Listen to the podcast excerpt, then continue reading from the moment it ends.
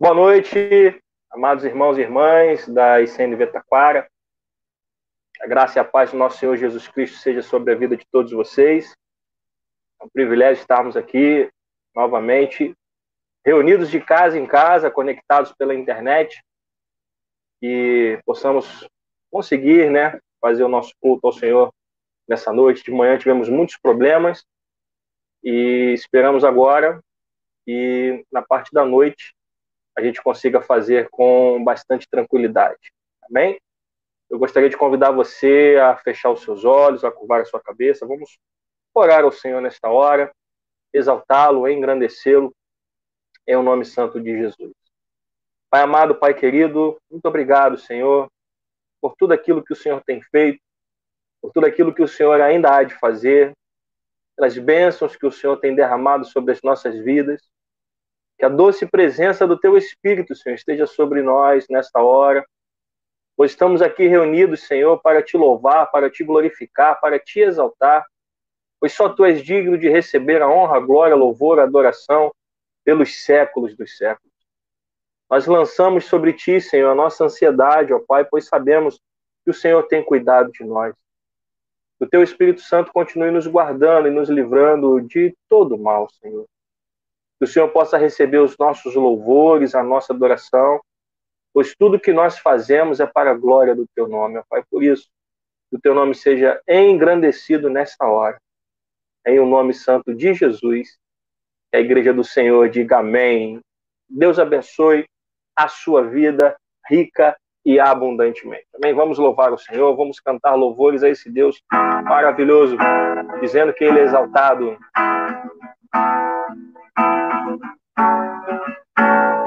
Ele exaltado, Rei exaltado nos céus. Eu louvarei, Ele exaltado, para sempre exaltado, seu nome louvarei. Ele é o Senhor, Ele é o Senhor, Sua verdade vai sempre reinar terra e céus glorificam seu santo nome. Ele exaltado, Rei exaltado nos céus. Ele exaltado, Ele exaltado, Rei exaltado nos céus.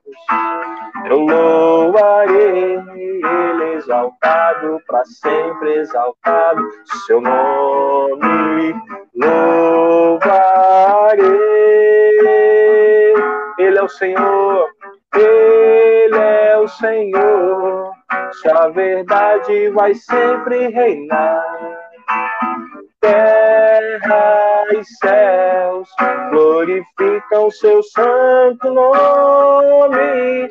Ele exaltado, Rei exaltado nos céus. Ele é o Senhor, Ele é o Senhor, Sua verdade vai sempre reinar. Terra e céus glorificam seu santo nome. Ele exaltado, Rei exaltado nos céus, para sempre ele exaltado, Rei exaltado nos céus, para sempre. Ele exaltado, Rei exaltado nos céus. Aleluia, glória a Deus. Vamos continuar louvando e exaltando o nome do Senhor. Falando de vida e não de morte.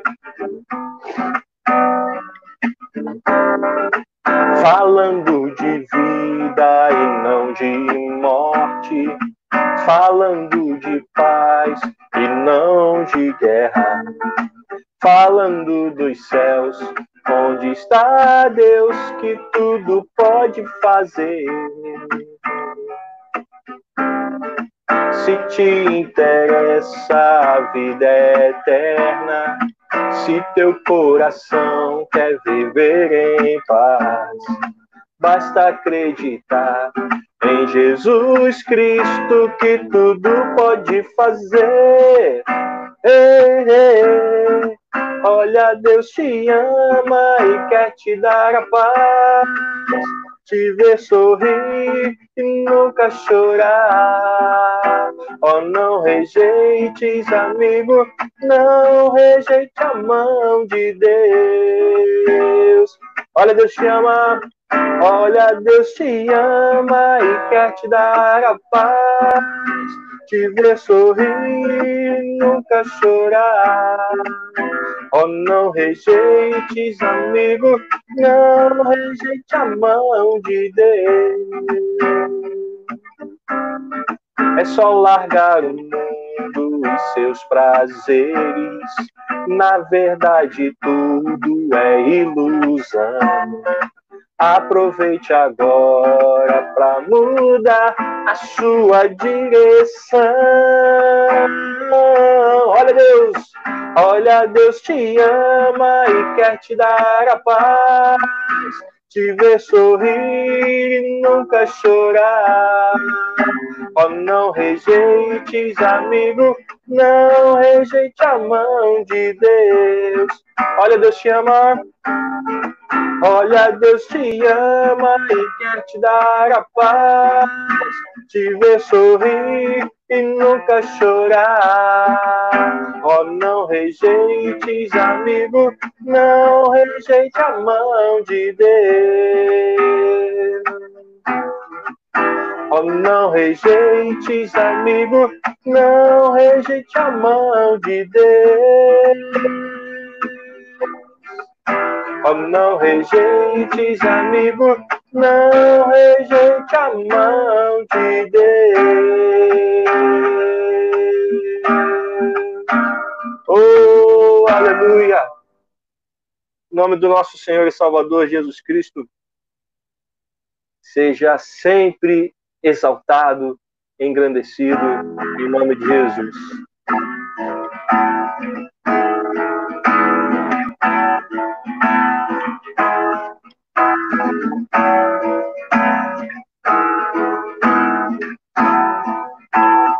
Hoje é tempo de louvar a Deus. Em nós agora habita o seu Espírito. E então é só cantar e a Cristo exaltar, e sua glória encherá esse lugar.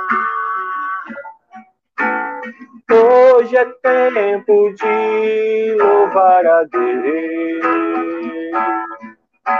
Em nós agora habita o seu Espírito. Então é só cantar e a Cristo exaltar, e sua glória encherá esse lugar. Vem louvar, vem, vem louvar. Vem louvar, vem, vem louvar. No meio, no meio dos louvores, Deus habita. E é seu prazer cumprir o que nos diz e então é só cantar e a Cristo exaltar, e sua glória encherá esse lugar. Vem louvar, vem, vem louvar. Vem louvar, vem, vem louvar no meio dos louvores Deus habita. E é seu prazer cumprir o que nos diz. E então é só cantar e a Cristo exaltar, e sua glória encherá esse lugar. Vem louvar, vem, vem louvar. Vem louvar, vem, vem louvar. Vem louvar, vem, vem louvar. Vem louvar, vem, vem louvar.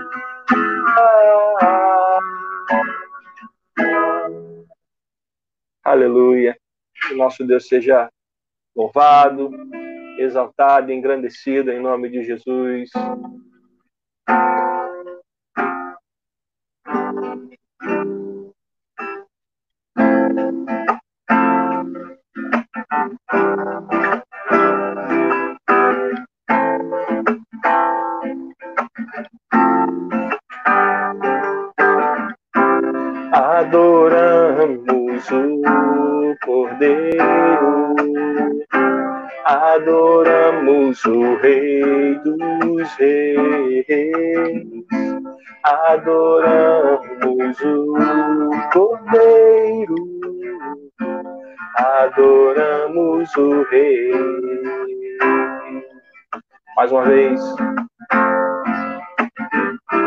Mais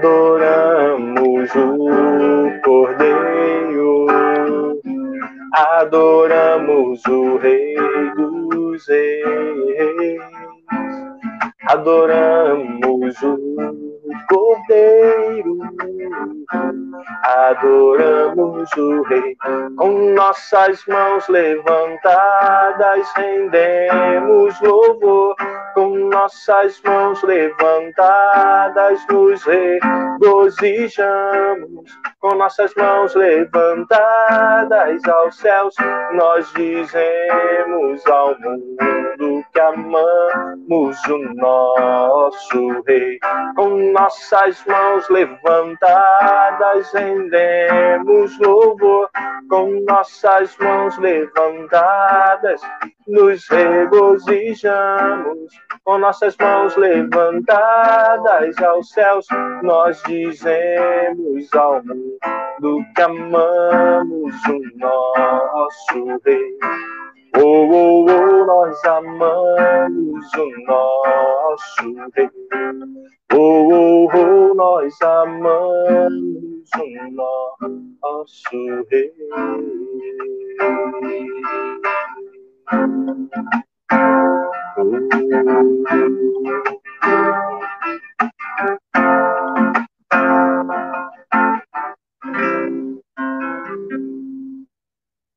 Aleluia.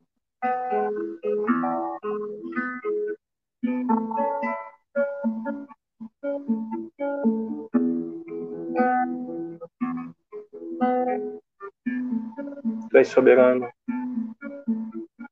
Tu és soberano sobre a terra, sobre os céus, tu és Senhor absoluto.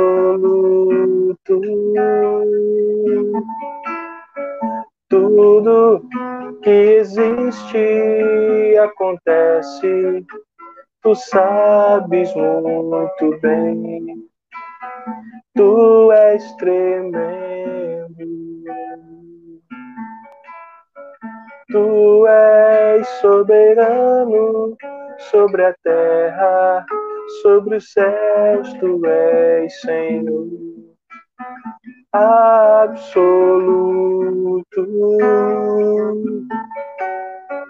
Tudo que existe acontece, tu sabes muito bem, tu és tremendo. E apesar dessa glória que tens, tu te importas comigo também. E esse amor tão grande eleva-me, amarra-me a ti. Tu és tremendo.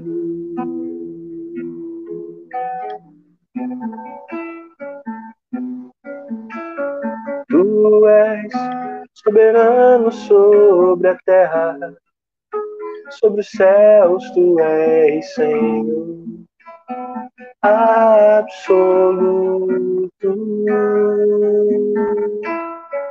Tudo que existe acontece, tu sabes muito bem. Tu és tremendo. E apesar, e apesar dessa glória que tem, tu te portas comigo também. E esse amor tão grande eleva-me, amar-me a ti. Tu és tremendo.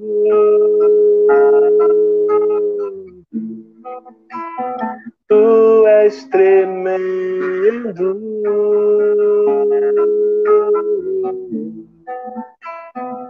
Tu és tremendo.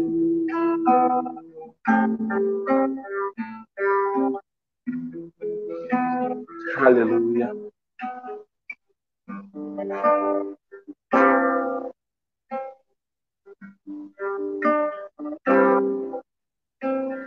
Quão formoso é, Rei do universo, tua glória enche a terra e enche os céus. Tua glória enche a terra, tua glória enche os céus, tua glória enche a minha vida, Senhor. Quão formoso é, Rei do universo, tua glória enche a terra e enche o céu.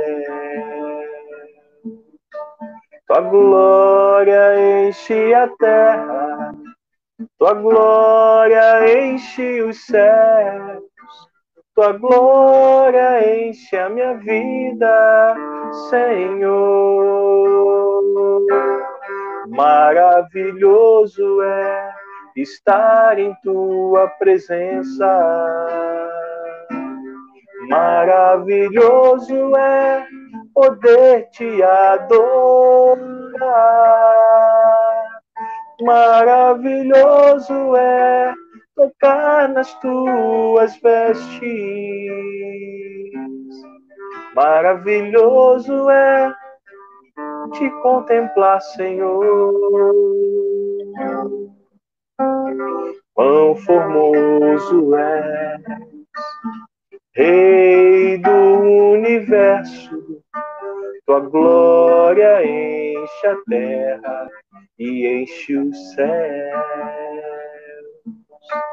Tua glória enche a terra, tua glória enche os céus, tua glória enche a minha vida, Senhor.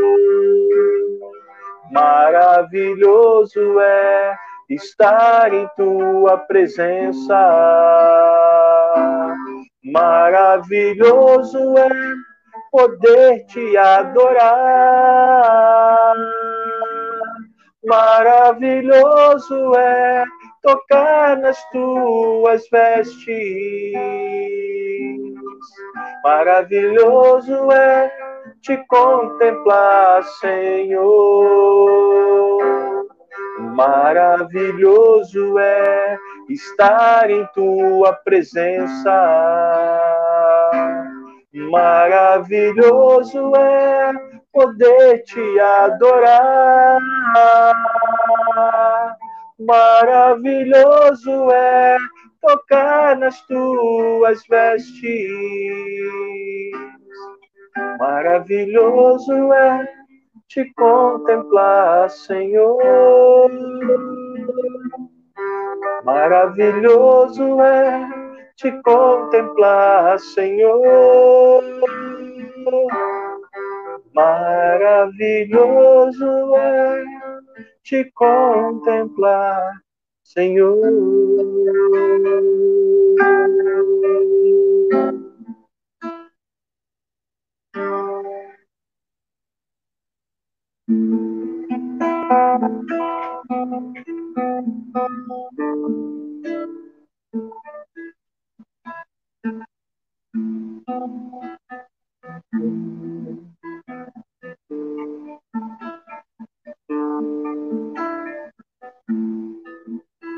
Conheci um grande amigo.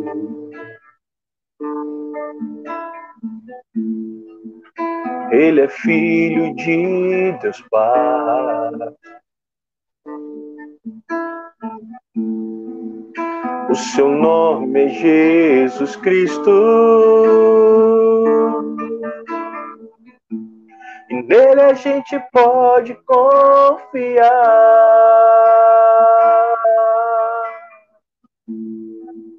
Conheci um grande amigo. Ele é filho de Deus Pai.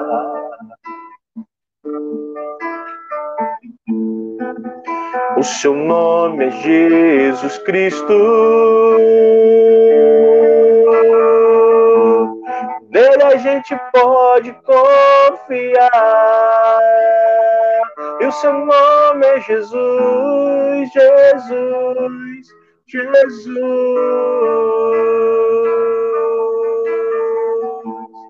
Nele a gente pode confiar.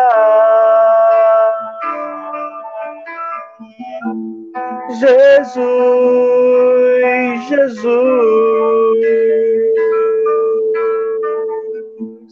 Nele a gente pode confiar.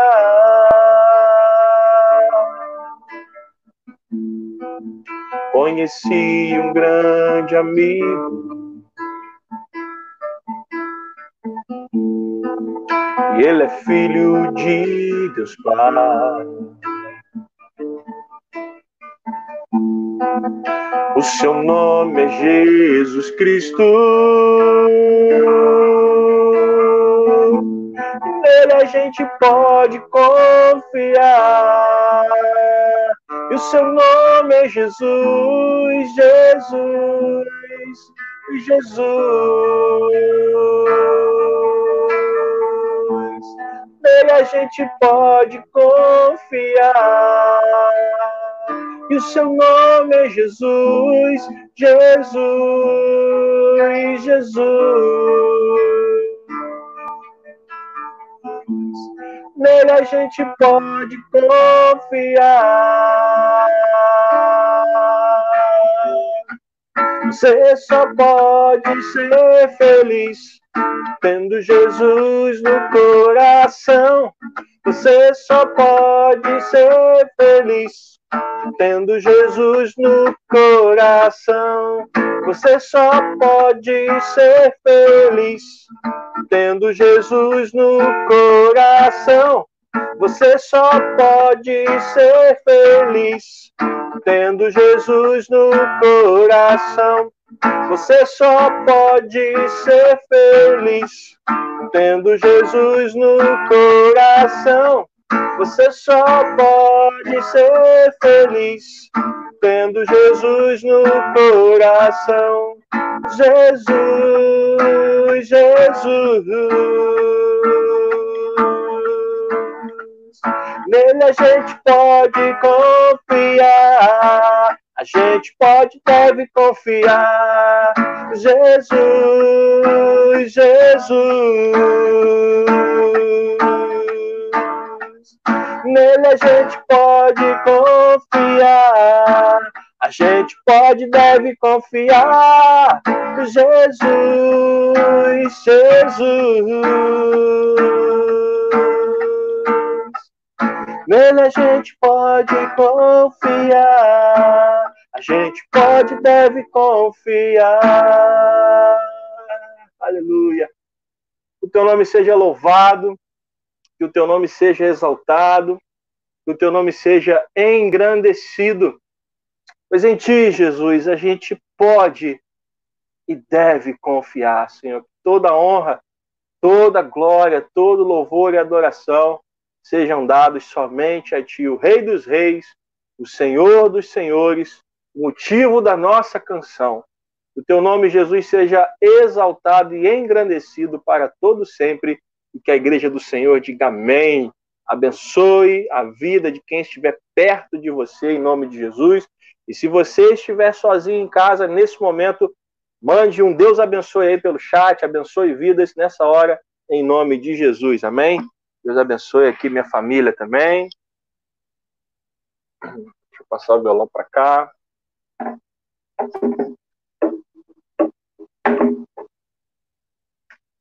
Amém. Graças a Deus.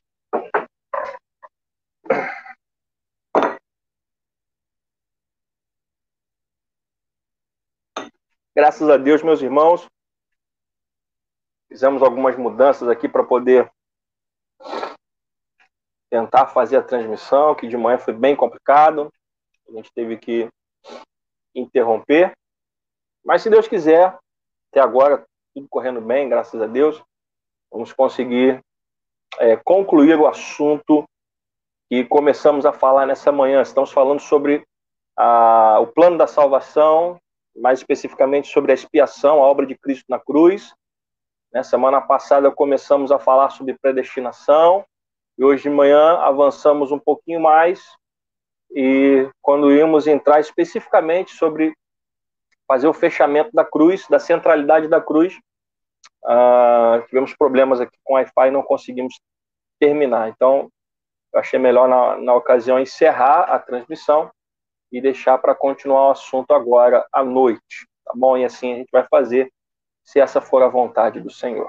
Amém? Quero é, relembrar os irmãos que eu disse na quinta-feira e disse hoje pela manhã que o nosso retiro de casais de novembro desse ano foi prorrogado para ano que vem. Né? O pastor Mi entrou em contato comigo, nós conversamos e achamos que seria melhor é, prorrogar, porque é, muitas pessoas vão ter dificuldade para fazer os pagamentos, porque principalmente quem trabalha por conta própria já está tendo dificuldade de conseguir recursos financeiros. Então, o pastor Almir entrou em contato com o hotel, que prontamente nos atendeu e transferimos então o retiro de casais para novembro de 2021. E aí nós é, suspendemos os pagamentos agora. Então, dia 10, por exemplo, dia 10 de abril, venceria mais uma parcela do retiro, então não vai haver necessidade de você fazer o pagamento. É, a equipe já mandou mensagens para quem está inscrito, dizendo qual valor foi pago até o presente momento, e esse valor está computado. E a partir do ano que vem, a gente recomeça a receber os pagamentos do retiro de casais, tá bom? Então, a notícia aí para poder desafogar um pouquinho as finanças da igreja. Falar em finanças da igreja, é, eu quero mais uma vez agradecer de coração a fidelidade de todos, a generosidade de todos. Né? Graças a Deus eu tenho recebido quase que mensagens diárias com é, comprovantes de transferência de dízimos e ofertas. Deus abençoe a sua vida, Deus abençoe a sua fidelidade, a sua generosidade em nome de Jesus, porque nós estamos enfrentando um momento difícil, nós estamos enfrentando uma crise muito grande, uma crise que envolve saúde, só que a reboque dessa crise do coronavírus vai chegar também uma crise financeira, né, porque muitas pessoas não estão conseguindo trabalhar, é, não estão conseguindo receber. Eu me incluo entre elas, sou um profissional liberal e é, fatalmente é, vai ser complicado receber esse mês, mas a gente confia na provisão de Deus e a gente tem orado todos os cultos, pedindo que Deus nos abençoe, que Deus derrame sobre nós a sua bênção e venha prover o pão de cada dia. Então, nós cremos que o Senhor vai cuidar de nós, vai cuidar das nossas necessidades. Então, eu quero agradecer de coração, pois eu sei que este é um momento difícil, é, onde muitos, com certeza, estão preocupados com a sua situação financeira, mas ainda assim estão se lembrando da casa de Deus. E eu só posso agradecer ao Senhor pela sua vida, pela sua fidelidade, pela sua generosidade. e agradecer a Deus esse privilégio de servi-lo, Ele que é o Senhor da minha vida, e servir a essa igreja tão amada, tão querida, que Deus possa derramar sobre a tua vida bênçãos sem medidas em nome de Jesus. Amém? E lembrar que nós continuamos com o templo fechado, seguindo as recomendações dos órgãos do governo e seguindo a direção do nosso presbitério nacional. Né? Nós temos o presbitério tem se comunicado constantemente, obviamente nesses tempos de isolamento social, através do WhatsApp e nós temos falado quase que diariamente a respeito desse tópico, mas o consenso, a ordem que vem do presbitério ainda é manter as igrejas fechadas, os templos fechados, e por esse motivo nós estamos nos reunindo aqui pela internet. E aí nós estamos nos reunindo aqui todos os dias, né? Eu estou fazendo os cultos da igreja pelo canal, pelo nosso canal no YouTube, domingo de manhã e domingo à noite, de domingo de manhã nove e meia, domingo à noite 18 e 30. E quinta-feira o nosso culto da semana às 19 e 30. Nos outros dias nós estamos fazendo lives de louvor e oração. Segunda, terça, quarta e sexta. No sábado, eu não estou é, transmitindo nada, mas os jovens estão transmitindo pelo canal no YouTube que eles criaram, Geração Ação Taquara. Eu pedi até a Raquel está aqui no comando das carrapetas hoje. Colocar aqui é, o canal do GAT, né? A primeira transmissão foi pelo Instagram, mas ontem eles já conseguiram transmitir por esse, pelo, por esse canal no YouTube, que com certeza vai abençoar vidas. Então, se você puder é, se inscrever nesse canal para também darmos aquela força que foi dada ao canal da igreja, chegarmos aí aos mil inscritos. Então, faça isso em nome de Jesus. Vamos compartilhar essa ferramenta também.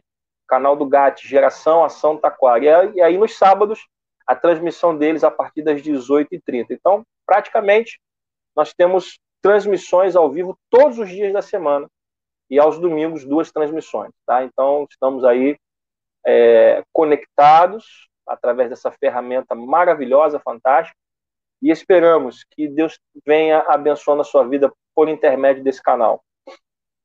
Nossa intenção é nos mantermos o mais próximos possível, porque é um momento de crise, é um momento de cuidarmos da saúde, é um momento que nós temos cuidado, é, mesmo a letalidade do coronavírus sendo baixa, é uma letalidade considerável. Então, para quem, infelizmente, para quem morre é de 100%. A gente não pode brincar com essas coisas, porque a pessoa morreu. É uma vida que se perdeu nessa batalha. Então, todo cuidado é pouco. Apesar da gente saber da, da letalidade ser baixa, para quem morre é uma taxa de 100%. Então vamos tomar cuidado, né? Eu tenho pedido para que ninguém saia de casa para ir para a igreja levar dízimo nem oferta, ninguém saia de casa para ir a banco fazer transferência, faça pela internet. Use o aplicativo do celular, use é, a internet bank. Nós temos colocado é, a arte com as contas da igreja, o CNPJ da igreja. Então vamos usar a, a ferramenta que nós temos, que é a internet, tá bom? Deus abençoe a sua vida em nome de Jesus. Bom, esses eram é, os anúncios que eu queria fazer. Nós estamos, como eu disse, é, observando o noticiário diariamente e qualquer mudança com relação ao retorno das atividades na igreja, eu vou estar prontamente comunicando aos irmãos. Tá bom? Estarei prontamente comunicando aos irmãos cremos que Deus está à frente de todas as coisas, cremos que Deus vai nos abençoar e nos guardar em o nome de Jesus. Amém? Bom, então vamos é, à palavra de Deus.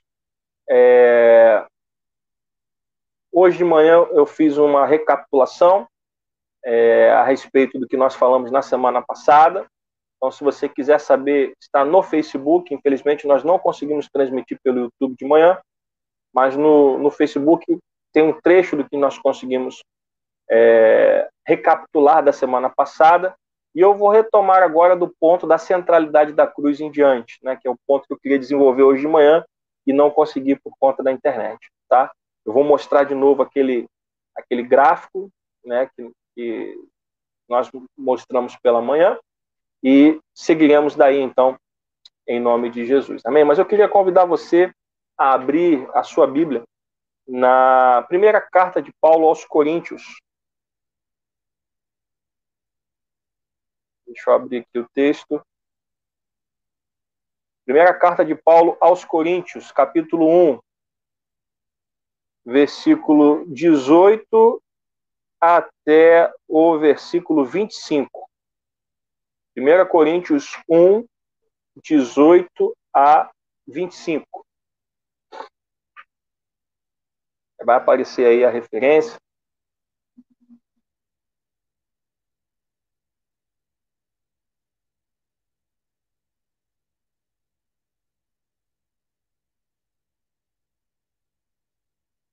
Primeira Coríntios 1, 18 a 25.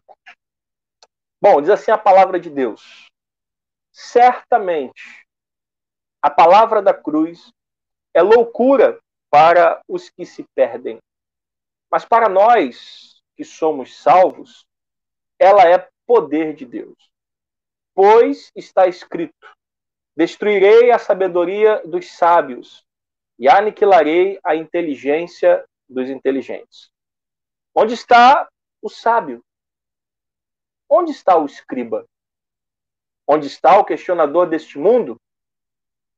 Não é fato que Deus tornou louca a sabedoria deste mundo? Visto que na sabedoria de Deus, o mundo não conheceu por sua própria sabedoria. Deus achou por bem salvar os que creem por meio da loucura da pregação. Porque os judeus pedem sinais e os gregos buscam sabedoria, mas nós pregamos o Cristo crucificado escândalo para os judeus, loucura para os gentios. Mas para os que foram chamados, tanto judeus como gregos, Cristo é o poder de Deus e a sabedoria de Deus. Só um minutinho que sumiu aqui minha Bíblia.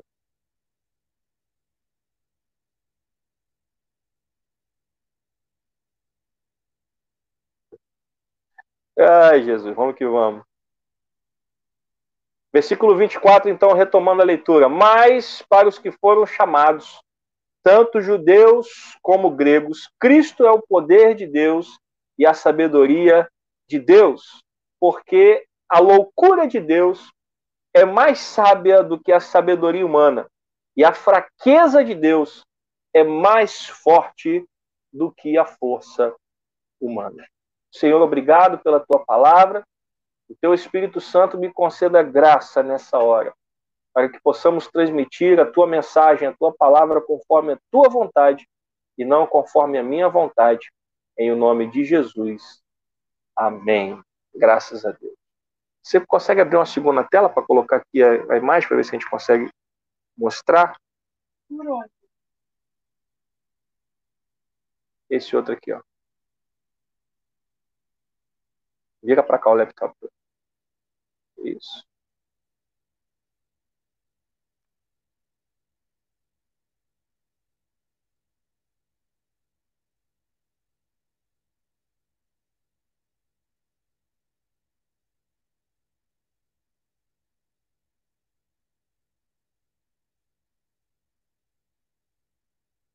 Acho que é o microfone que está mutado.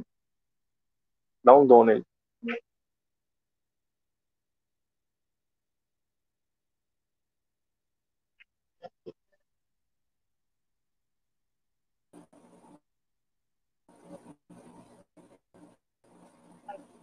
Não, a coisa tá. Então, tira o microfone aqui. Só um minutinho, gente. A gente está tentando colocar aqui. Não deu, não, né? Tenta pelo teu celular. Raquel tá vendo aqui como se consegue colocar é, a tela. Eu quero mostrar o, o gráfico de manhã novamente. Para a gente poder retomar e seguir daí.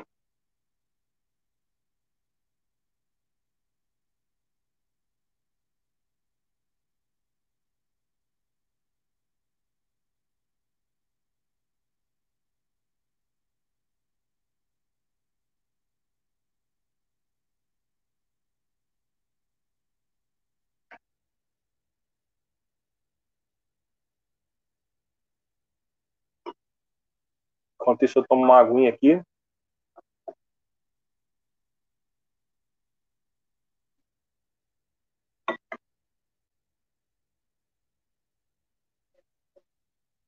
Aí tu mostra até assim.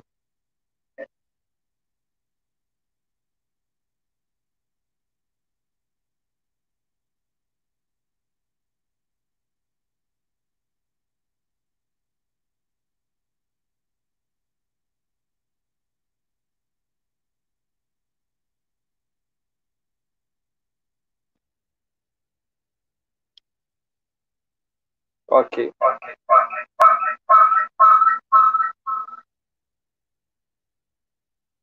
Só para ter uma posição, vira, vira ao contrário aqui, filho. Deitado, se vai.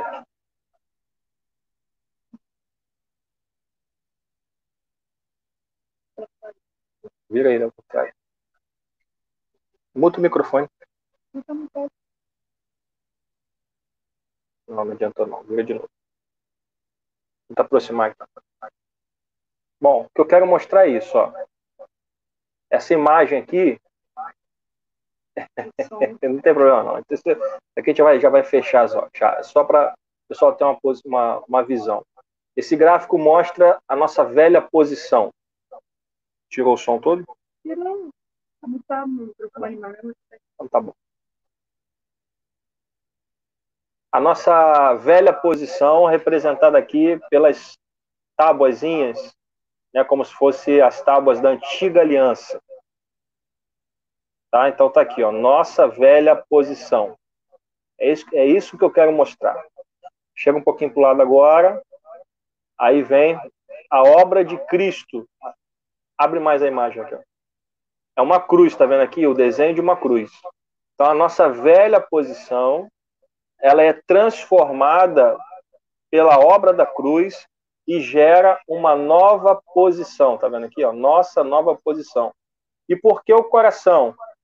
Porque, conforme está escrito em Jeremias, que Deus vai escrever a sua lei, os seus mandamentos no nosso coração, uma mudança no nosso coração, a nossa maneira de viver, tá?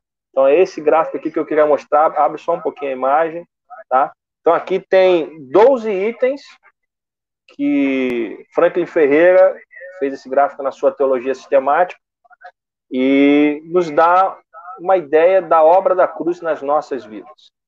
Tá bom? E aí eu vou fechar a imagem e vou falar sobre esse gráfico.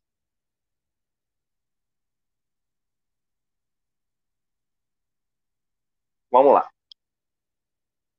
Então, nossa velha posição. Primeiro, nossa velha posição antes da obra da cruz, nós estávamos sob juízo condenados sem um substituto. Cristo na cruz do Calvário nos substituiu, ele morreu em nosso lugar. E aí o castigo do pecado foi removido. Tá? A gente vai colocar depois esse gráfico na página do Facebook. Até retirar uma foto, depois a gente vai colocar lá. Segundo, nossa velha posição era de escravos do pecado, presos, sem direitos. Cristo, então, na cruz, nos redimiu. Ele pagou o preço e nos tirou da escravidão. Nossa nova posição, então, somos remidos, libertos e temos um novo Senhor. Né? Eu até tenho falado muito nessa imagem, né? da, da, quando um escravo ele é vendido, ele troca de senhor. Quando um escravo é vendido, ou era vendido, perdão, na, quando havia escravidão, ele não deixava de ser escravo, ele apenas trocava de senhor. Só que Cristo, quando ele nos compra, e nós deixamos de ser escravos do pecado e passamos a ser escravos de Cristo, ele não nos trata como escravos, ele nos trata como filhos, ele nos trata como amigos, ele nos ama. Então, é, é fantástico essa, essa imagem. Terceira, terceiro ponto da nossa velha posição. Por causa do pecado, nós estávamos sobre, sob a santa ira de Deus. Nós éramos alvos da ira de Deus. Nunca merecemos nada. Tudo que recebemos, segundo Paulo escrevendo aos Efésios, é pela graça de Deus.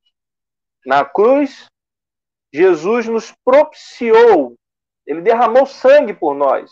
Ele satisfez o caráter justo de Deus. E aí, a nossa nova posição é que somos livres da santa ira divina, propiciados, né? somos libertos pelo sangue derramado na cruz. Quarto item. Nossa velha posição, declarados pecadores no tribunal divino. Se comparecêssemos diante do tribunal de Deus sem a obra da cruz, nós estaríamos condenados. Mas na cruz, ele nos justificou, ele imputou a nós a sua justiça. E a nossa nova posição, declarados juridicamente justos, ou seja, fomos é, justificados, já não há, usando as palavras de Paulo, já não há condenação para aqueles que estão em Cristo Jesus. Quinto item da nossa velha posição: éramos inimigos de Deus. Inimigos. Ninguém sem Cristo pode dizer que é amigo de Deus. Muito pelo contrário. Eu lembro da minha vida sem, sem Jesus, eu não conhecia Deus e eu não fazia a menor questão de querer saber, porque para mim era uma imagem que não fazia diferença. Eu não sabia quem ele era, eu não conhecia nada a respeito dele. Eu vivia a minha vida como se a vida dependesse apenas de mim mesmo. E a Bíblia diz que quem quer ser amigo do mundo torna-se inimigo de Deus. Então, nossa velha posição era uma posição de inimizade contra Deus. Na cruz, Cristo nos reconciliou com o Pai, Cristo nos reconciliou com Deus. E agora, nossa nova posição é que somos amigos de Deus. Então, passamos de inimigos através de Cristo na cruz para amigos. Sexto ponto, condenados sobre a lei. A lei aponta para o pecado. E ao estabelecer a lei, Deus mostra que o homem é pecador. E segundo a lei, nós estávamos condenados, porque quem é que consegue cumprir toda a lei sem pecar, sem quebrar nenhuma vírgula que seja? Ninguém consegue. Só Jesus Cristo conseguiu cumprir toda a lei sem pecado. Na cruz, ele nos livrou da lei. E a nossa nova posição é de pessoas livres da lei pela fé. Crendo em Jesus como Senhor das nossas vidas, nós somos livres da condenação da lei. Sétimo item. Nossa velha posição espiritual e eternamente mortos, sem esperança. Isso fica muito claro se você ler o capítulo 2 de Efésios. Nós éramos mortos nos nossos delitos e nos nossos pecados. Essa era a nossa velha posição. Na cruz, Jesus libertou a graça do Espírito e nos deu o Espírito Santo e a vida eterna. E aí a nossa nova posição, nascidos de novo, regenerados, selados, habitados pelo Espírito Santo, e agora temos a vida eterna com o nosso Senhor e Salvador Jesus Cristo. Oitavo item: escravos da nossa natureza pecaminosa. A nossa velha posição era a escravidão, a nossa natureza pecaminosa. O nosso, a nossa natureza humana, ela é pecadora. Se não for feito nada, nós vamos viver no pecado. Mas aí, na cruz, Cristo quebrou o poder da velha natureza e do pecado. Ele quebra. É por isso que hoje você pode se arrepender dos seus pecados e você pode querer mudar. É claro que não seremos perfeitos, mas se você olhar para a sua vida hoje e olhar para a sua vida antes de Cristo, você vai ver quanta coisa Deus já mudou. Por quê? Porque essa natureza pecaminosa, ela vem sendo quebrada dia após dia. Hoje você quando erra, rapidamente você se arrepende, rapidamente você percebe que está errado e aí você quer mudar. Isso sem Cristo é impossível, não tem como. Aí a nossa nova posição é que somos libertos para viver em obediência a Deus. Por isso é que hoje nós podemos obedecer a Deus, porque Cristo na cruz, ele quebrou o poder dominador do pecado. Nono item: estrangeiros, alienados da família de Deus. Nós não fazíamos parte do povo de Deus nós não fazemos parte dessa família. Muito pelo contrário, nós éramos considerados ímpios, incrédulos. Na cruz, Cristo nos preparou para a adoção do Pai, né? Como se nós tivéssemos entrado na fila de adoção. E aí, através da obra da cruz, nossa nova posição é de filhos, herdeiros adotados pelo Pai, maduros, com todos os direitos que a cruz nos concedeu. Por isso tem aquele louvor, tudo que Jesus conquistou na cruz é direito nosso, é nossa herança, porque nós passamos de estrangeiros para filhos adotados e co-herdeiros junto com Cristo Jesus. Décimo item, sem meios de perdão como crentes. Não havia perdão. Sem, sem, sem a obra da cruz. Era necessário, uma vez por ano, pelo menos, levar um sacrifício. O sumo sacerdote precisava entrar uma vez por ano no Santíssimo Lugar para pedir perdão pelos pecados do povo, e isso tinha que ser repetido ano após ano. Na cruz, Jesus providenciou a base do nosso perdão. E a nossa nova posição é de perdoados. Perdoados, restaurados na comunhão com Deus, quando nós confessamos a Ele como Senhor e Salvador das nossas vidas. A confissão é importante. Por isso que no batismo nas águas nós perguntamos se a pessoa crê em Jesus como Senhor e Salvador da sua vida. Sem essa confissão, não há como entrar no reino de Deus. Não há como passar pelas águas e nascer de novo. Décimo primeiro item. Subjugados ao pecado, à morte e a Satanás. Nossa antiga posição era de sermos subjugados a essas coisas. Ao pecado, à morte e ao diabo. Na cruz, Cristo derrotou o pecado, a morte e Satanás ele venceu. E a nossa nova posição, libertos do medo e do poder do pecado, da morte e de Satanás. Talvez você pergunte, mas pastor, a gente ainda comete pecados, a gente ainda morre e Satanás ainda perturba? Sim, mas ele foi derrotado. Antes nós seríamos julgados e condenados por isso. Agora nós somos, fomos absolvidos.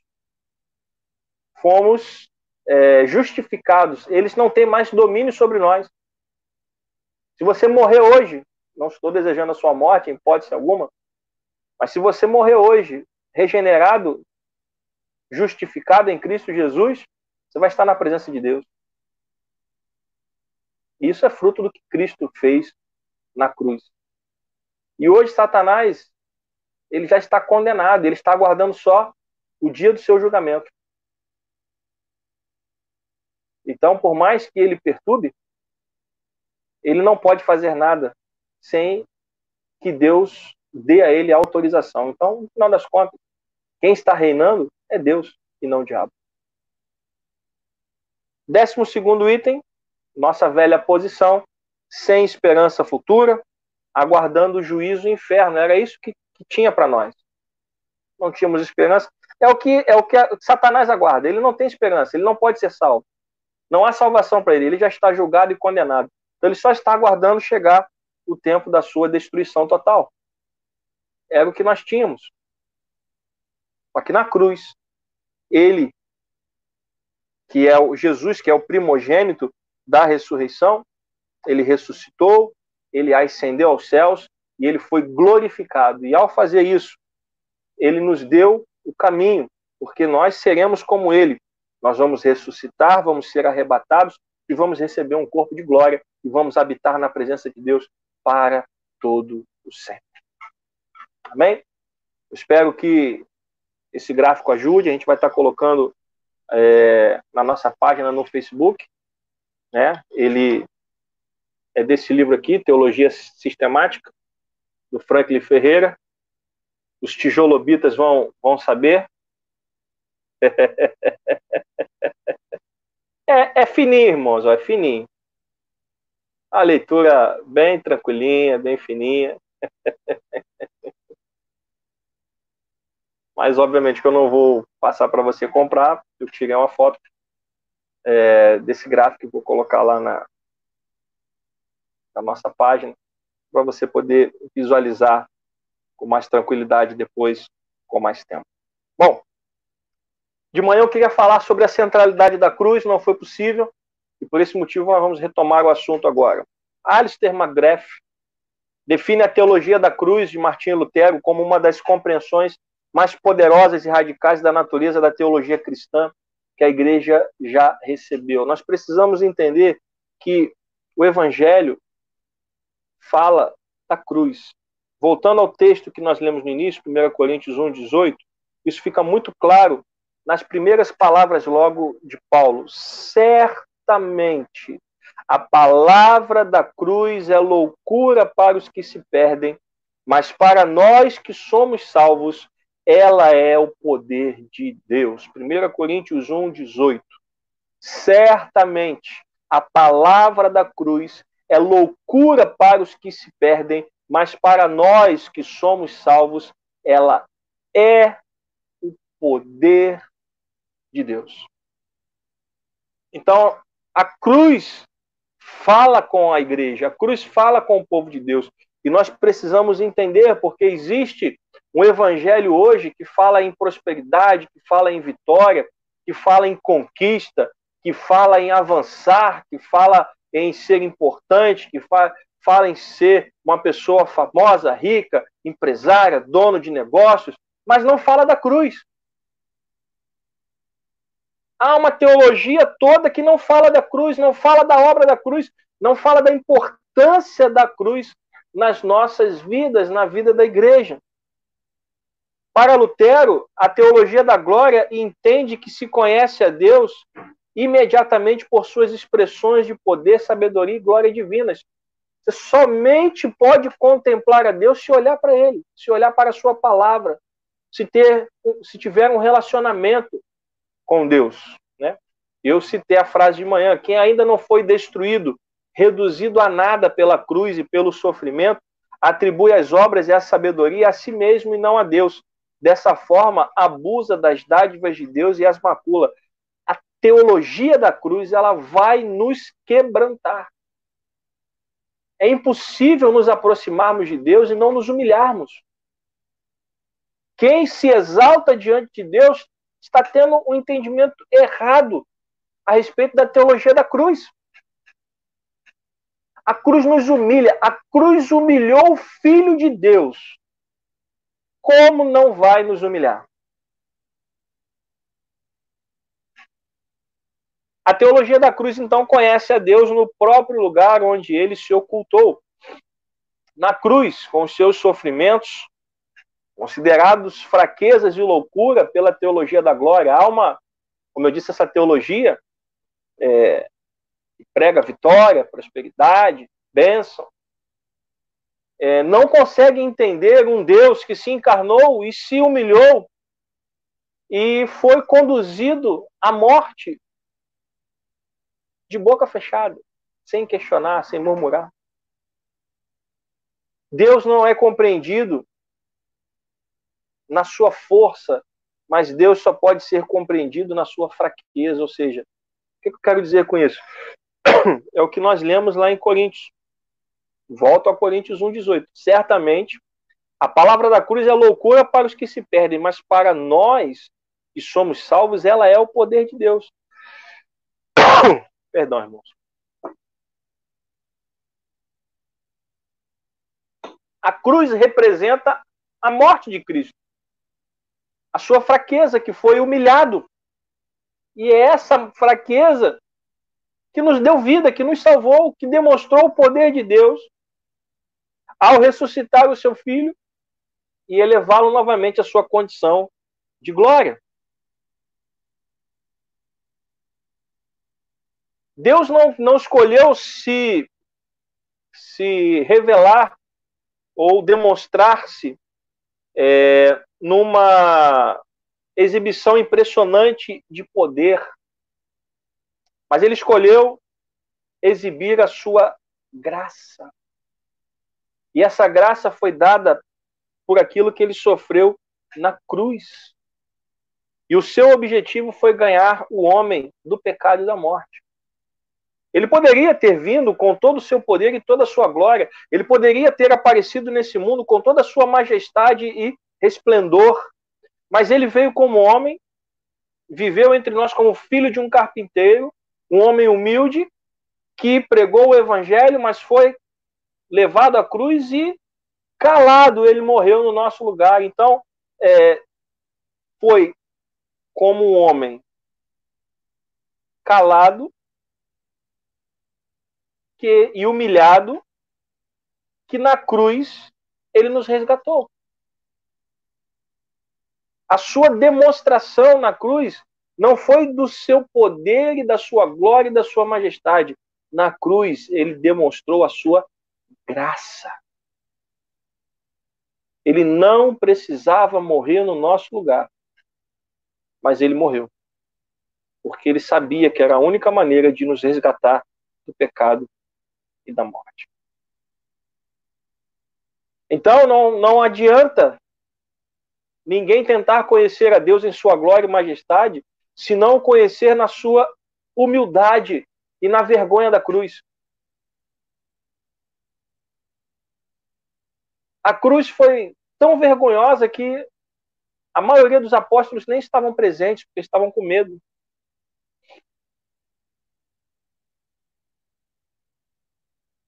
É na cruz que Deus deve ser conhecido.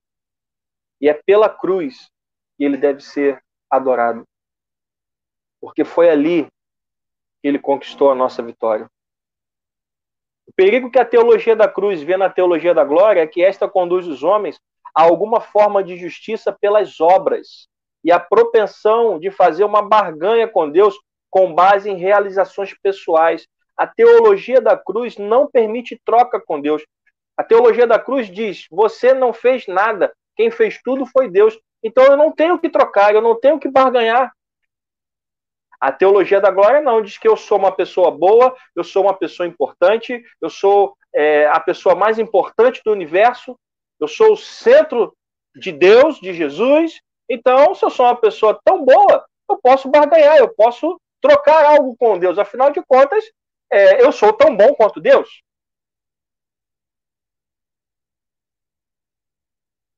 Não é isso que a cruz nos mostra. A cruz mostra o nosso pecado, a nossa miséria e a nossa necessidade de Deus acima de todas as coisas. A sabedoria que enxerga as coisas invisíveis de Deus, compreendendo-as a partir das obras, se envaidece, fica cega e endurecida por completo. E é por isso, amados irmãos e irmãs, que hoje nós temos muitas pessoas na internet que despejam sobre nós a sua vaidade, a sua cegueira espiritual, tentando exaltar o homem. A cruz, ela não nos exalta, a cruz nos humilha. A cruz nos coloca no nosso devido lugar. A cruz nos lembra da nossa miséria. Volte ao texto que nós lemos inicialmente.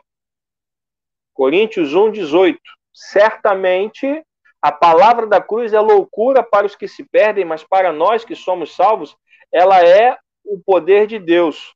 Versículo 19: Pois está escrito: Destruirei a sabedoria dos sábios e aniquilarei a inteligência dos inteligentes. Então não se trata da sua sabedoria, ou da sua inteligência, ou da minha sabedoria, ou da minha inteligência. Na cruz, isso é aniquilado. Versículo 20: Onde está o sábio? Onde está o escriba? Onde está o questionador deste mundo? Não é fato que Deus tornou louca a sabedoria deste mundo? Visto que na sabedoria de Deus o mundo não o conheceu por sua própria sabedoria, Deus achou por bem salvar os que creem por meio da loucura da pregação. Crer num Deus que foi para a cruz e morreu na cruz é loucura. Para muitas culturas, É, muitas culturas querem um Deus forte, um Deus é, majestoso, né, um Deus que ostente força e poder. O nosso Deus se humilhou na cruz.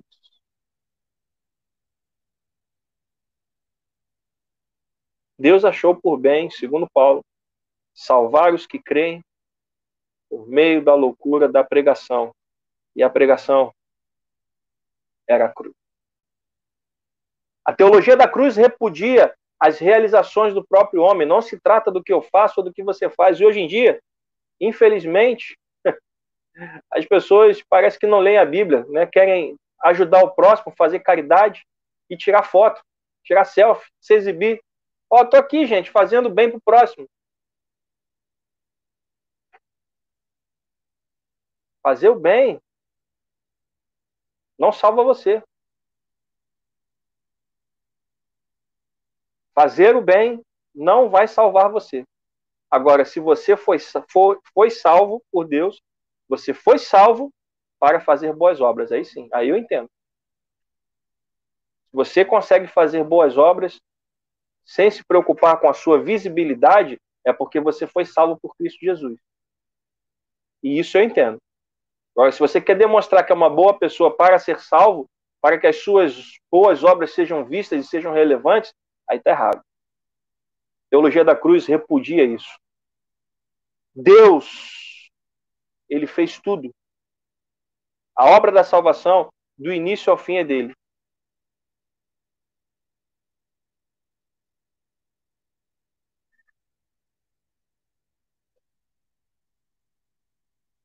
Por isso, sem a teologia da cruz, o ser humano acaba por fazer péssimo uso daquilo que há de melhor na criação. Nós achamos que o fato de nós fazermos boas obras, o fato de nós contemplarmos a criação e acharmos que estamos é, salvos porque entendemos que a criação fala a respeito de Deus, que isso é o suficiente, não é.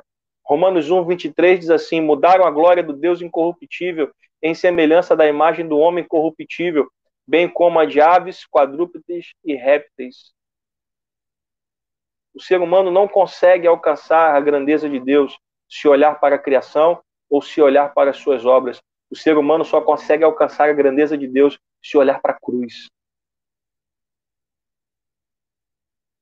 O ser humano só consegue ser salvo se olhar para a cruz. Porque é a cruz que define tudo que Deus fez por nós. Não se trata do que eu fiz, ou do que eu quero, ou do que eu acho, ou da minha capacidade de olhar para a criação e entender que Deus criou todas as coisas, então eu alcancei a salvação porque eu olhei para a criação e eu entendi que Deus criou todas as coisas. Não. Só se você olhar para a cruz é que você vai alcançar o verdadeiro entendimento a respeito de Cristo Jesus. Os homens acham que podem descobrir a Deus em demonstrações de poder ou liturgias elaboradas ou mesmo nas realizações morais, mas estão tragicamente enganados. Deus só pode ser conhecido pela cruz. Isto fica evidente, pois, enquanto Cristo é ignorado, enquanto o homem ignora Cristo, o homem também ignora o Deus oculto nos sofrimentos da cruz. Por isso, as pessoas preferem as obras aos sofrimentos. Né? Não é à toa que os judeus pediram a Jesus um sinal. Olha, se o Senhor nos der um sinal, a gente vai acreditar que você é o Messias. Porque as pessoas querem ver demonstrações de poder. Quantas pessoas hoje eu vejo falar assim, pastor, mas hoje nas igrejas a gente não vê mais é, pessoas endemoniadas sendo libertas, a gente não vê mais pessoas sendo curadas, a gente não vê aquelas demonstrações de poder que aconteceram no passado. Eu pergunto a você, meu irmão, minha irmã, a tua salvação depende disso? Em sinais em demonstrações de poder. Só se você vê uma demonstração de poder é que você vai crer em Jesus como Senhor e Salvador da sua vida?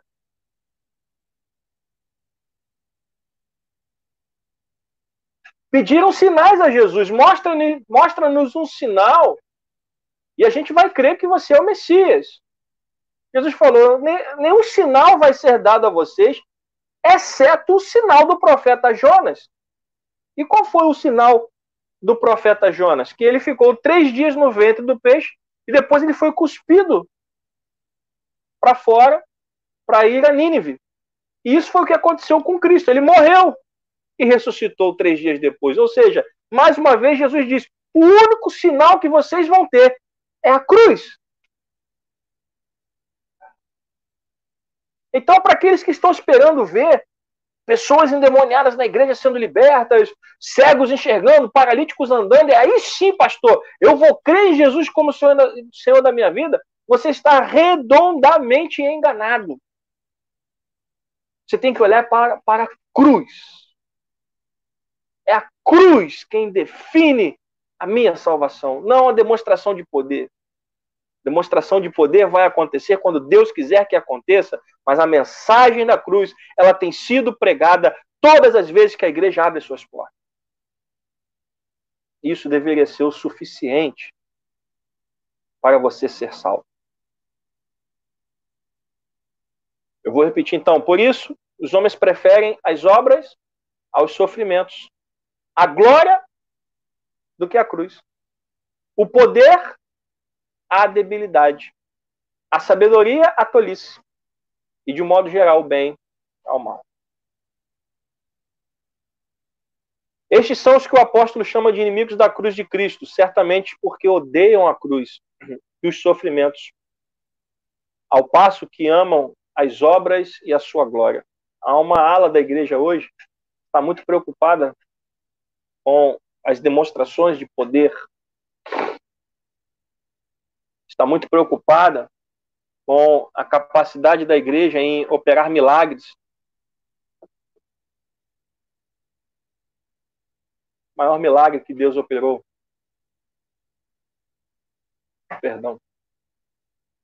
Foi salvar você do inferno. Foi preparar.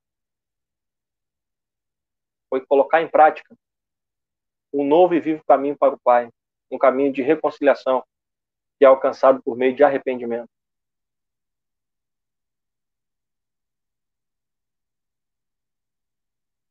Assim, eles chamam o bem da cruz de, de um mal e o mal da obra de bem. É claro, meus irmãos, que fé e obras caminham juntas. Quem é regenerado é regenerado para fazer boas obras mas nem todo mundo que faz boas obras está salvo. Porque não são sinais que vão levar você à salvação. A cruz, sim, a cruz levará você à verdadeira salvação. Os amigos da cruz afirmam que a cruz é boa e que as obras são mais, porque pela cruz são destruídas as obras e é crucificado Adão. Lutero tinha uma convicção tão forte a respeito da distinção entre essas teologias que afirmou que somente aqueles que sustentam e ensinam a teologia da cruz merecem ser chamados teólogos. Lutero tinha um lema, e obviamente eu não guardei de cabeça, mas eu escrevi aqui: Solus praedica sapientum crucis, que significa prega esta única coisa: a sabedoria da cruz. Eu vou repetir: solos praedica sapientum crucis. Prega esta única coisa: a sabedoria da cruz.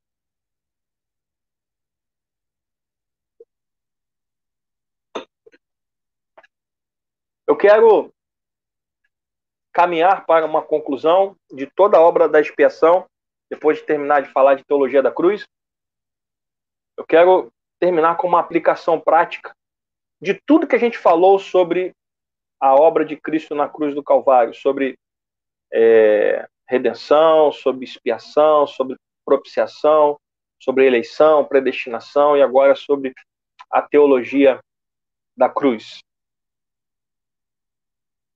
Na obra da expiação de Cristo, o cristão pode ter confiança absoluta de que seus pecados são perdoados e que a sua salvação é assegurada. Se há uma coisa que a gente aprende na obra da expiação, na obra da salvação, é que o cristão pode ter confiança absoluta do perdão dos seus pecados. Isto não é apenas uma ideia abstrata, isto é o fundamento da nossa liberdade em Cristo Jesus. Paulo vai dizer isso em Romanos: nenhuma condenação há para aqueles que estão em Cristo Jesus. Quando Cristo foi crucificado, também foram pregados na cruz com ele todos os pecados de toda e qualquer pessoa que, por meio da fé, receba a Jesus como Senhor e Salvador. Todos os nossos pecados, de todas as pessoas que creram em Jesus ou que virão a crer, foram pregados na cruz do Calvário. A primeira pergunta do Catecismo de Heidelberg resume os benefícios da morte de Cristo para aquele que o recebe pela fé. Primeira pergunta do Catecismo de Heidelberg é a seguinte: Qual é o seu único conforto na vida e na morte? A resposta do Catecismo de Heidelberg é: meu único conforto é meu fiel, é meu fiel Salvador Jesus Cristo. A ele pertenço em corpo e alma, na vida e na morte, e não pertenço a mim mesmo. Com seu precioso sangue, ele pagou por todos os meus pecados e me libertou de todo o domínio do diabo. Agora ele me protege de tal maneira que, sem a vontade do meu Pai do céu, não perderei nem o fio de cabelo. Além disto, tudo coopera para o meu bem. Por isso, pelo Espírito Santo, ele também me garante a vida eterna e me torna disposto a viver para ele daqui em diante de todo o coração. Esta, esta resposta aponta para alguns benefícios concretos que recebemos em função da obra de Cristo na cruz do Calvário.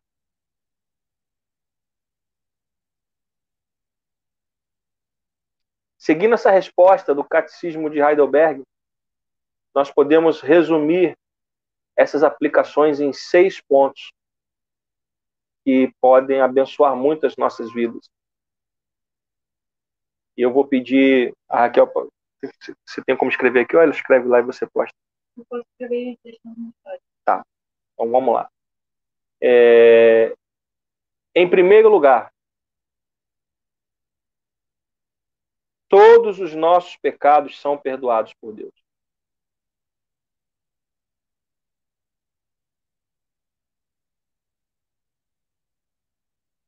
Primeiro ponto, em primeiro lugar, se você preferir, todos os nossos pecados são perdoados por Deus. Então não importa quão pecaminosa tenha sido a nossa vida anterior à nossa salvação. A nossa conversão não importa. Pastor, eu fui um pecador, eu fui uma pecadora, eu cometi coisas terríveis, eu fiz coisas das quais eu me envergonho. Não importa. Todos os nossos pecados anteriores são perdoados por Deus.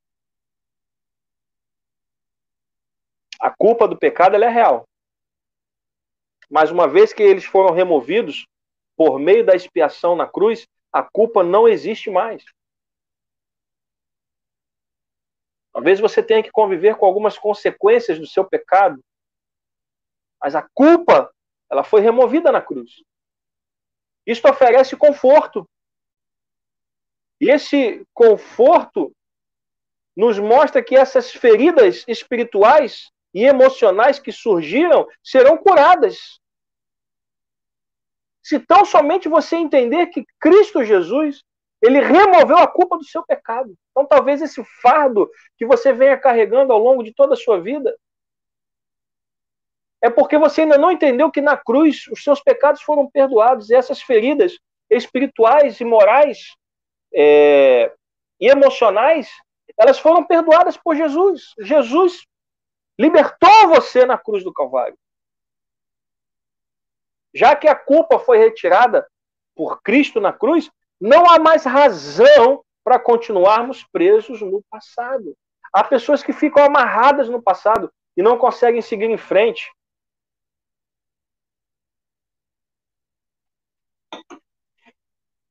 Perdão. Isso infelizmente acontece porque não conseguem entender o perdão de Cristo que foi oferecido e conquistado na cruz do Calvário. Ponto 2.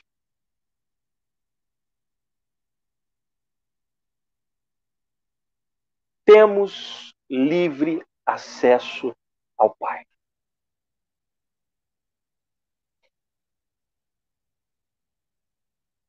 Temos livre acesso ao Pai. Por causa do sacrifício de Cristo Jesus na cruz, se nós cremos nele como Senhor e Salvador das nossas vidas, somos confortados com esse livre acesso ao Pai. A reconciliação entre nós e Deus já foi realizada de uma vez por todas. Agora podemos entrar confiadamente na presença de Deus. É por isso que você pode entrar no seu quarto, fechar a sua porta, orar ao Pai e ser respondido em suas orações. Porque agora nós somos filhos amados do Pai por intermédio de Cristo Jesus. Não há mais razão para vivermos com medo da ira ou do juízo de Deus. A Bíblia diz que nós já passamos da morte para a vida. Então, se você continua vivendo com medo do juízo divino, com medo da, da ira de Deus, com medo do, da volta de Cristo, alguma coisa está errada. Você ainda não entendeu a obra da cruz na sua vida, porque a culpa ela foi removida de uma vez por todas na cruz do Calvário. Você já foi é, absolvido, você já foi liberto do pecado. Então eu não tenho mais medo da ira e da vinda de Cristo. Pelo contrário, eu sei que quando ele voltar, eu vou ouvir o meu nome, vou entrar na presença de Deus e viver com Ele por toda a eternidade. É muito importante entender que Deus ele não vai punir os nossos pecados porque esses pecados eles foram punidos em Cristo na cruz. O que nós vamos viver ou talvez tenhamos que viver são com as consequências por exemplo, um bandido que uma pessoa que matou uma outra pessoa e foi condenada à prisão e na prisão ela se converte a Jesus Cristo, ela está perdoada pelo Senhor. Ela vai ter que cumprir a sua pena dada pelos homens, porque é consequência do seu erro. Mas o perdão de Deus foi estendido também a essa pessoa. A disciplina de Deus não é um castigo, a disciplina de Deus é um ato de amor. E essas consequências ó, fruto da disciplina de Deus. Você vê, lembra que quando Davi adulterou com Batseba, Deus perdoou Davi. Mas Deus o disciplinou. Até hoje ele é chamado de um homem segundo o coração de Deus. Mas ele colheu as consequências do seu pecado. Então, quando ocorrer uma disciplina em nossa vida, isso deve nos lembrar que a disciplina sempre ocorre para corrigir ou formar o nosso caráter e muitas vezes não está necessariamente vinculada com algum pecado particular. Eu quero dizer que o pecado ele foi perdoado. Se você está vivendo alguma consequência do seu pecado, é a disciplina de Deus. Deus nos disciplina, ele não passa a mão na nossa cabeça. Mas a culpa do pecado foi removida por Cristo Jesus. Agora, ser corrigido vai acontecer. Hebreus 12, 7. O Senhor corrige aquele a quem ama. Por isso devemos confiar no fato de que todos os nossos pecados já foram expiados por meio do sacrifício da cruz. E por esse motivo, nós temos livre acesso ao Pai. Ninguém que foi lavado e remido no sangue de Cristo precisa ter medo de Deus. Há pessoas que têm medo de Deus porque não entendem que foram libertas da culpa do pecado. Você, meu irmão, minha irmã que está me assistindo agora, você tem livre acesso ao Pai, porque Ele deu a você esse livre acesso quando Ele perdoou o seu pecado na cruz do Calvário. Terceiro ponto.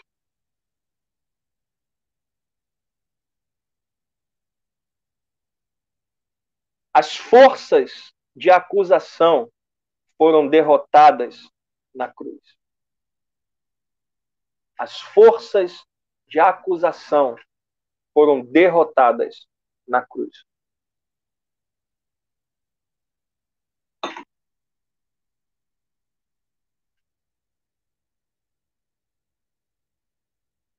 Somos confortados pelo fato de que as forças malignas que nos acusavam foram cabalmente derrotadas por Cristo na cruz, na sua morte expiatória. Já citamos aqui esse texto algumas outras vezes, não precisa abrir. Colossenses 2,15. E despojando os principados e as potestades publicamente, os expôs ao desprezo, triunfando deles na cruz. Cristo despojou nossos inimigos de seu governo. Perdão, e os desmascarou mostrando-os como usurpadores e tiranos que escravizavam os homens. A cruz foi o cenário em que estes inimigos foram publicamente desmascarados, derrotados. Satanás foi derrotado na cruz do Calvário. Apocalipse capítulo 20 diz, diz que ele foi aprisionado.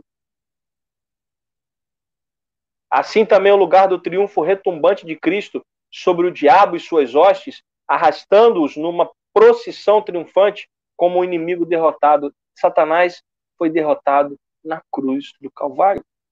Agora, os poderes demoníacos são o espólio de guerra do Cristo crucificado. Então você não precisa ter medo nem do diabo. Há crentes, eu vejo crentes com medo do diabo. Meu irmão, minha irmã, não existe poder maior do que o nosso Deus. E se você pertence a Deus, o diabo não pode tocar em você. Ele não tem autoridade sobre a sua vida. Ele não tem autoridade para tocar em você. Ele não tinha autoridade para tocar em Jó. Quando Deus pergunta, você tem visto meu servo Jó? Ele diz, sim, eu tenho visto, mas ele é assim porque o Senhor o protege. Eu disse, então tá bom, então eu autorizo você a tocar na vida dele. Pode tocar em tudo que ele tem, só não pode tocar na vida dele. Então, quem tem autoridade sobre nós é Deus e não o diabo. E eu vejo crentes com medo do diabo. Uma pessoa cai endemoniada, todo mundo sai correndo. Eu acho que esse medo é fruto de uma outra coisa. É fruto de pecado escondido. E aí, meu irmão, se tem pecado escondido, tem que rasgar o coração e tem que pedir perdão a Deus. Quarto item. A mediação de Cristo é suficiente para todas as nossas necessidades. A mediação de Cristo é suficiente para todas as nossas necessidades.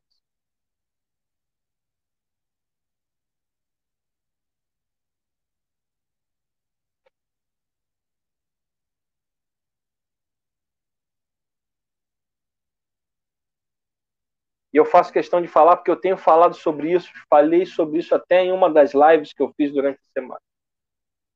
Preste bem atenção nisso, meu irmão, minha irmã.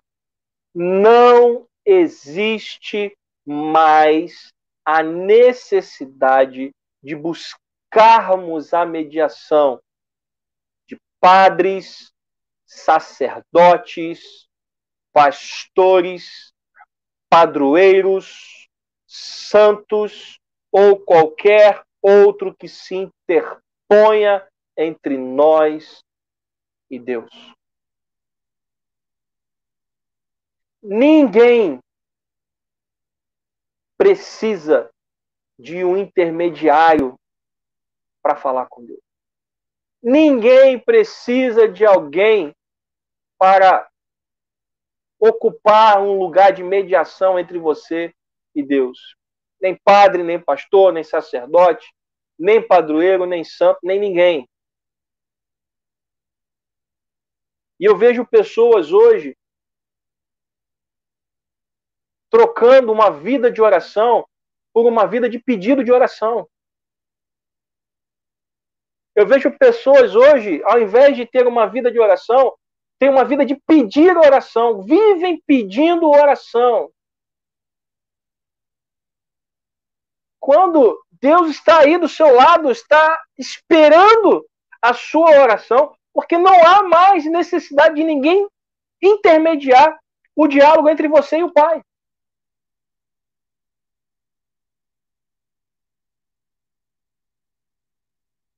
E é por isso que, infelizmente, infelizmente, muitas pessoas são enganadas por mercenários que corrompem a fé e vendem bugigangas para arrancar dinheiro das pessoas. Eles sabem que as pessoas hoje não têm uma vida de oração, têm uma vida de pedir oração. Hebreus 4, 14 e 16. Venha comigo.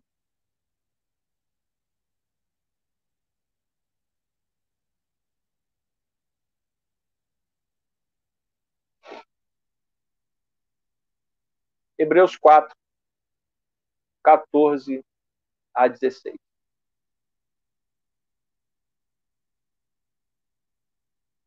Preste bem atenção nesse texto.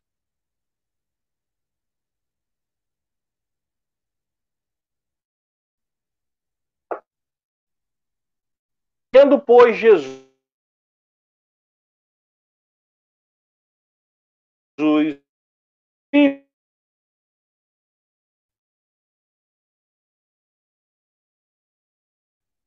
Porque não temos sumo sacerdote que não possa se compadecer das nossas fraquezas. Pelo contrário, ele foi tentado em todas as coisas, a nossa semelhança, mas sem pecado. Portanto, aproximemo-nos do trono da graça com confiança, a fim de recebermos misericórdia e encontrarmos graça para a ajuda em momento oportuno. Olha o que o texto bíblico diz. Eu vou voltar.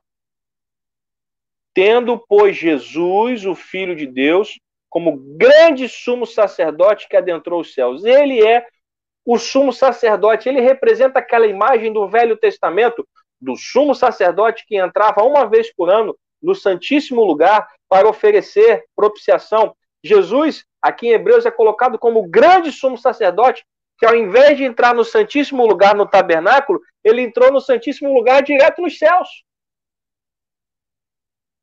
Então, tendo a imagem de Jesus como o grande sumo sacerdote que adentrou os céus, nós precisamos conservar firmes a nossa confissão de que Ele é o Senhor das nossas vidas. Porque não temos sumo sacerdote que não, se, que não possa se compadecer das nossas fraquezas. Ele é um sumo sacerdote que conhece as nossas fraquezas. Está escrito aqui. Pelo contrário, ele foi tentado em todas as coisas, a nossa semelhança. A diferença é que ele não pecou. Então, Jesus conhece tudo aquilo que você e eu passamos. Ele sabe o que é angústia, ele sabe o que é aflição, ele sabe o que é sentir dor, ele sabe o que é sentir medo. Ele sabe. Por isso ele pode interceder. Agora, a ordem não é procurar alguém. Versículo 16: a ordem é nos aproximarmos do trono da graça com confiança. Agora, para que, que a gente se aproxima do trono da graça? Para recebermos misericórdia e encontrarmos graça para quê? Para ajuda em momento oportuno. Esse momento que você está vivendo é o momento oportuno para você receber graça e misericórdia. Então se aproxime do trono. Ore. Busque a Deus. Não há necessidade de intermediários. Quinto,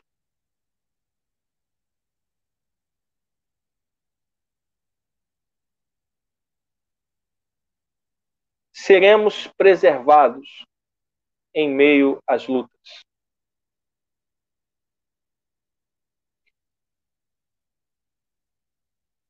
Seremos preservados em meio às lutas.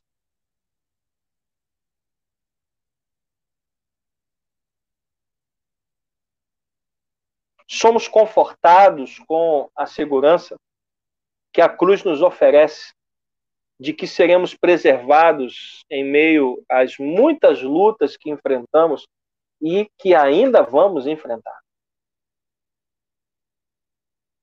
Romanos capítulo 8, versículo 35. Venha comigo.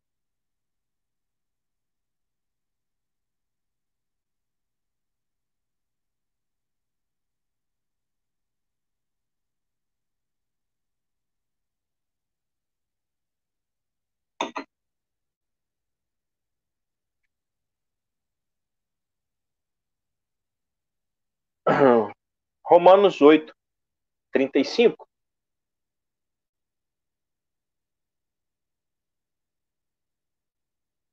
Quem nos separará do amor de Cristo? Veja a pergunta do apóstolo Paulo. Quem é que pode nos separar do amor de Cristo Jesus? Quem? Quem pode nos separar de Cristo? Será a tribulação? Ou a angústia? Ou a perseguição? Ou a fome? Ou a nudez? Ou o perigo? Ou a espada? Como está escrito, por amor de ti somos entregues à morte continuamente. Todos os dias nós temos lutas para enfrentar. Fomos considerados como ovelhas para o matadouro. Em todas essas coisas, porém, que coisas? Voltando ao versículo 35. Na tribulação, na angústia, na perseguição, na fome, na nudez, no perigo ou na espada. Em todas essas coisas, porém, somos mais que vencedores. Na fome, na tribulação, na angústia, na espada, no perigo, somos mais que vencedores. Por quê? Por meio daquele que nos amou. A nossa vitória está em Cristo. Só apenas somos vencedores. Somos apenas vencedores porque Cristo nos amou. Versículo 38, porque eu estou bem certo de que nem a morte, nem a vida, nem os anjos, nem os principados, nem as coisas do presente, nem do porvir, nem os poderes, nem a altura, nem a profundidade, nem qualquer outra criatura poderá nos separar do amor de Deus que está em Cristo Jesus, nosso Senhor. Meu irmão, quem pode separar você de Cristo? Nem o coronavírus pode separar você de Cristo Jesus. Porque enquanto o vírus está se espalhando no mundo, Deus está cuidando de você. Ele está sustentando você na sua destra fiel. Ele está criando ferramentas para que a palavra de Cristo continue chegando até você. E ainda que o pior aconteça, que nós venhamos a morrer por causa do coronavírus, acordaremos na presença de Deus. Quem vai separar você de Cristo Jesus? Nada e ninguém. Por isso a Bíblia diz que nós somos mais vencedores. Não porque vamos triunfar em todas as lutas que tivermos, mas porque Cristo triunfou na cruz e garantiu a nossa vitória. Quer vivamos ou quer morramos, estaremos na presença de Deus. Sexto e último ponto. O evangelho deve ser pregado a toda criatura.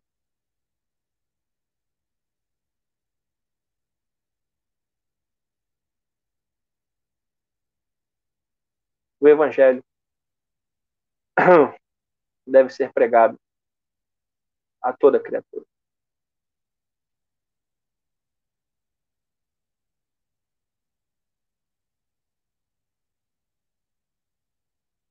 Devemos nos lembrar que a oferta das boas novas do Evangelho deve ser feita a todo mundo, isto é, para todas as pessoas que existem individualmente.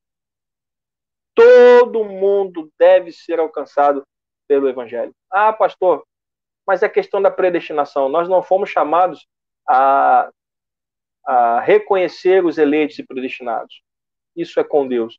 Nós somos chamados a pregar o Evangelho a toda criatura todo mundo deve ser alcançado pela pregação do Evangelho. A expiação é o único fundamento de perdão que existe. E esse perdão, ele só é conquistado, só é, só é alcançado quando a pessoa é exposta à pregação da mensagem do Evangelho. Nesse sentido, ela é suficiente para todos os homens, porque não existe outro meio capaz de remover os pecados das pessoas. A única forma é, pregar o evangelho para aqueles que crerem, para aqueles que ouvirem e crerem, sejam salvos. Podemos então afirmar com toda confiança que qualquer pessoa que vá a Jesus por meio da fé descobrirá nele a expiação suficiente para obter eficazmente a salvação. Mas para a pessoa sem Cristo, só há uma advertência. Ao rejeitar a expiação de Cristo, não há outro sacrifício que a salve. Não há nenhum outro sacrifício que possa salvar você do inferno. Não há. Cristo é o único sacrifício que pode salvar você do inferno. Por isso o evangelho precisa ser pregado. E essa é a missão da igreja. A missão da igreja não é distribuir comida. A missão da igreja não é distribuir roupas. A missão da igreja não é visitar asilos e hospitais para fazer caridade. A missão da igreja é pregar o evangelho.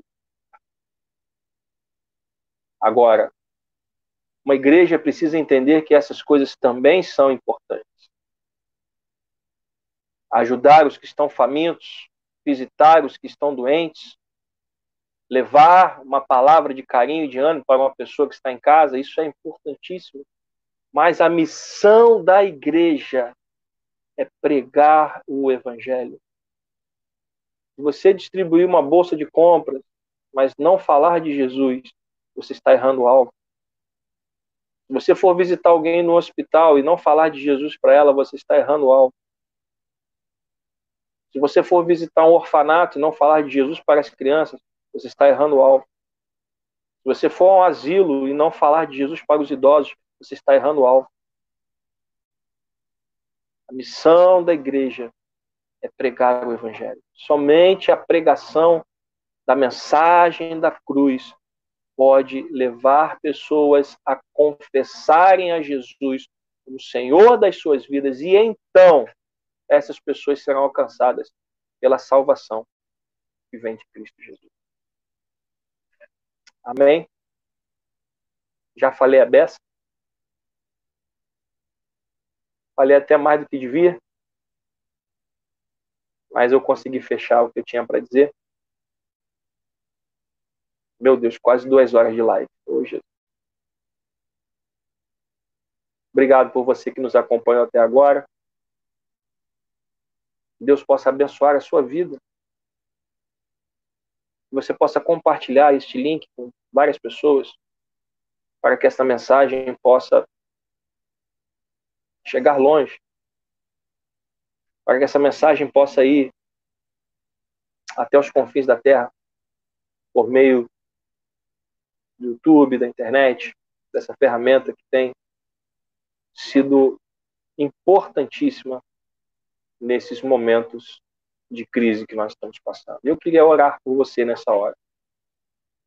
Você que está aflito, aflita, você que está enfermo, você que tem andado preocupado, preocupado, e para alguns já se vão três semanas aí de isolamento social,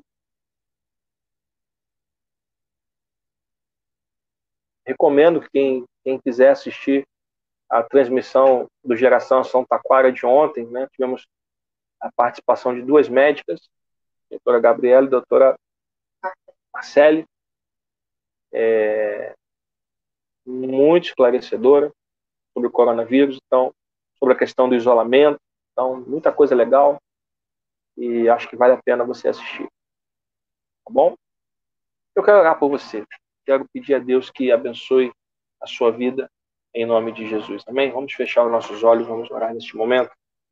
Pai amado, Pai querido, obrigado, Senhor, por esta oportunidade que o Senhor nos concede. Abençoa o teu povo, Senhor, abençoa as pessoas que estão enfermas, as pessoas que estão, Senhor, precisando de um milagre das tuas mãos. Nós oramos, Senhor, porque nós cremos no teu poder soberano sobre todas as coisas.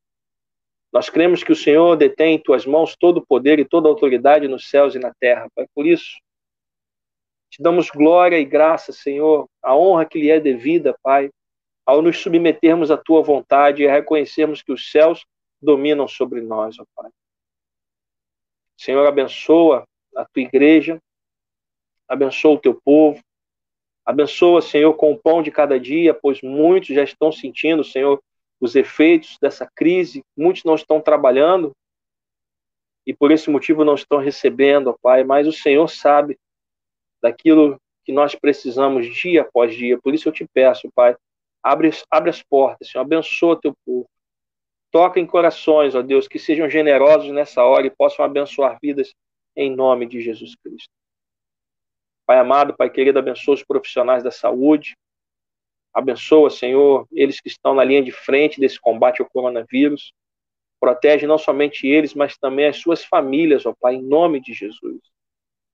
Abençoa, Senhor, os profissionais liberais, os motoristas de aplicativo e de táxi. Abençoa os profissionais de saúde que trabalham por conta própria, Senhor, como fisioterapeutas, ó Pai. Senhor Jesus, abençoa, Senhor, os profissionais de educação física. As academias estão fechadas e provavelmente não estão trabalhando, não estão recebendo. Abençoa e cura, Pai, aqueles que foram diagnosticados com a Covid-19. Senhor, só o Senhor pode operar esse milagre, Pai. Abençoa esta nação, Pai, e tenha misericórdia de nós. Eu sei, Pai, que tudo isso está acontecendo porque a humanidade tem menosprezado a tua palavra, tem menosprezado, Senhor, a tua presença. E o pior, Senhor, muitas igrejas estão brincando com a tua palavra, Senhor. E eu te peço perdão, Senhor, se em algum momento nós falhamos e nós erramos com a tua palavra e com o teu reino, Senhor, eu te peço perdão, Pai. Que o Senhor nos perdoe. Nós nos humilhamos diante de Ti, Senhor, e pedimos perdão se em algum momento nós o ofendemos, ó Pai, pois o Senhor é digno de receber honra, glória e louvor Muitas vezes nossas ações e atitudes são contrárias a isso, ó Pai. Perdoa-nos, ó Deus, que nós possamos ser uma igreja fiel, íntegra, alicerçada na palavra e que seja reverente a Ti, ó Pai. Eu te agradeço pela oportunidade de estar aqui conectado com os meus irmãos e peço, Senhor, que cada lar seja cheio da tua presença nesta hora. Em o nome de Jesus. Amém. Queridos irmãos e irmãs, foi um prazer estar aqui com vocês. Eu arrumei agora uma assistente aqui, então ela está cuidando ali da, das carrapetas, como dizia o Ricardo Boixá, e vendo também os comentários, o que me dá uma liberdade para desenvolver melhor o assunto. Então, a, que vocês estão escrevendo está saindo em outro lugar e ela está ali olhando e me passando o que é importante. E aí, por isso, a gente, eu creio que tenha sido melhor, a gente conseguiu desenvolver melhor o assunto, a gente tem que estar aqui pertinho do roteador. Eu acho que não caiu a conexão, né? Foi, foi tudo bem, né? A conexão foi boa, graças a Deus. E se Deus quiser, amanhã estaremos de volta às 20 horas para a nossa live de louvor e oração. Tá? Eu desejo a todos vocês uma noite abençoada na presença do nosso Deus. Amém? Que a graça e a paz do nosso Senhor Jesus Cristo, o amor de Deus, o nosso Pai, a comunhão e as consolações do Espírito Santo sejam sobre nós, Igreja do Senhor, não só hoje, mas para todos sempre. o povo do Senhor diga amém. Deus abençoe a sua vida rica e abundantemente. Até amanhã, se Deus quiser, em nome de Jesus. Grande abraço. Fique na paz do Senhor.